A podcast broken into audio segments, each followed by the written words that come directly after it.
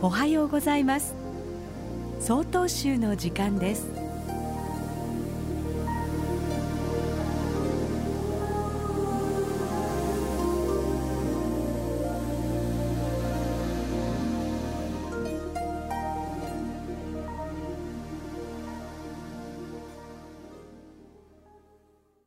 おはようございます。札幌市新隆寺飯田誠二です。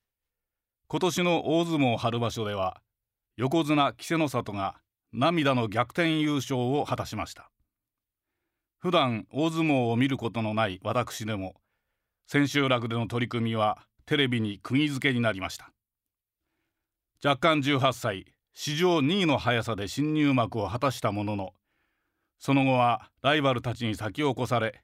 それでも一途に精進を重ね横綱にまで上り詰めたのでした。稀勢の里のしこ名は師匠の故鳴門親方が付けられたものです。このしこ名は親方が現役時代親しくされていた大本山永平寺の畑恵玉禅師に作規制読み下して稀なる勢いをなすという言葉をいただき将来横綱になりうる力量の弟子が現れたら稀勢の里と名付けようと決意したことによりますそのしこ名をつけられた弟子は時間はかかりましたが師匠の見た通り横綱になり大勢の人々に感動と勇気を与える相撲を見せてくれているのです。名前の元となった作規制の言葉を送った畑禅師は大の相撲好きで有名でした。私の記憶では禅師様が駒沢大学の教授時代相撲部の顧問を務められていた頃集合写真に学生力士の真ん中でふんどし姿で腕組みをして収まっている姿を見たことがあります。さらには大相撲のテレビの生中継でしばしば砂かぶりで熱心に観戦されている姿が映り全国の曹洞宗のお尚さんたちに「また禅師様が相撲を見ていらっしゃる」と言われていたものです。くしくも今年33回忌を迎えた畑禅師様のお言葉が年月を隔てて花開いているのを見ると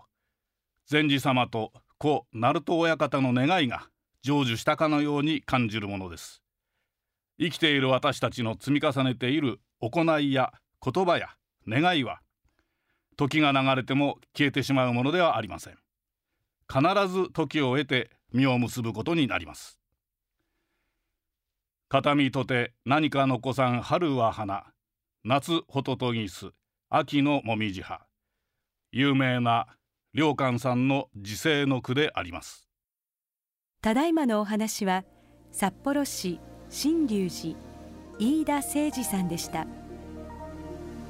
この番組に対するご意見ご感想をお寄せください。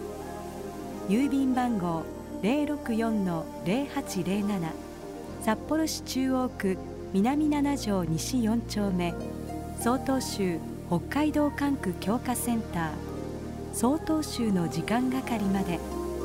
お便りお待ちしております。